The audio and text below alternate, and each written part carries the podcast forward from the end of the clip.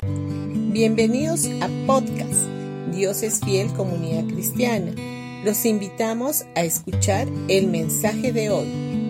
Hola familia, hoy día martes 26 de julio vamos a ir a Lucas capítulo 15 versículo 18 y 19. Y dice, volveré a la casa de mi padre y le diré, Padre, he pecado contra el cielo y contra ti. Ya no soy digno de que me llames tu hijo, te ruego que me contrates como jornalero. Este es un buen ejemplo de arrepentimiento verdadero.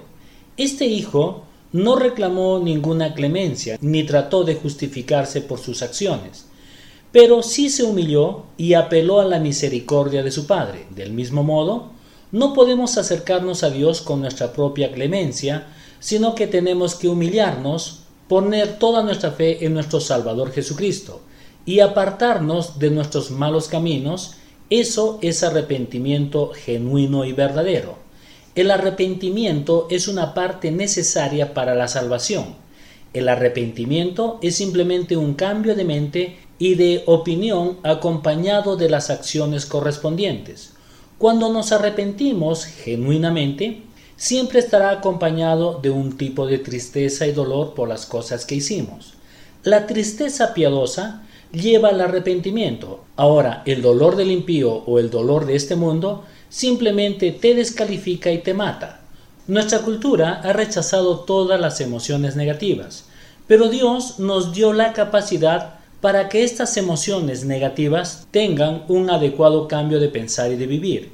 La gente debería sentirse mal por el pecado, como también debería de haber tristeza por nuestros errores y fracasos. Sin embargo, esta tristeza debe de llevarnos a un arrepentimiento. Entonces, cuando recibimos el perdón, nuestra tristeza y dolores es arrojada sobre el Señor.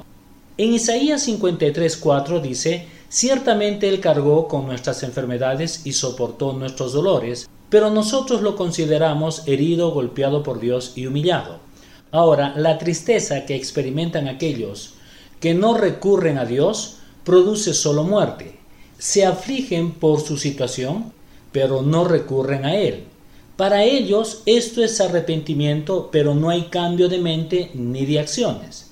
Para nosotros los creyentes, una vez que el arrepentimiento ha llegado a nosotros, tenemos que apropiarnos del perdón y saber que a partir de ese momento nosotros somos justos delante de Dios y no por nosotros, sino esto es por medio de Cristo.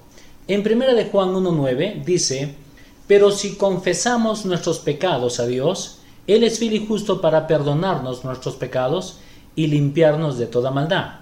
Este cambio nos lleva a tener una actitud positiva y nos hace vernos como Dios nos ve, sin pecado y limpiados de toda maldad. Y todo esto lo tenemos a través de Jesús. Bendiciones con todos ustedes y que tengan un gran día.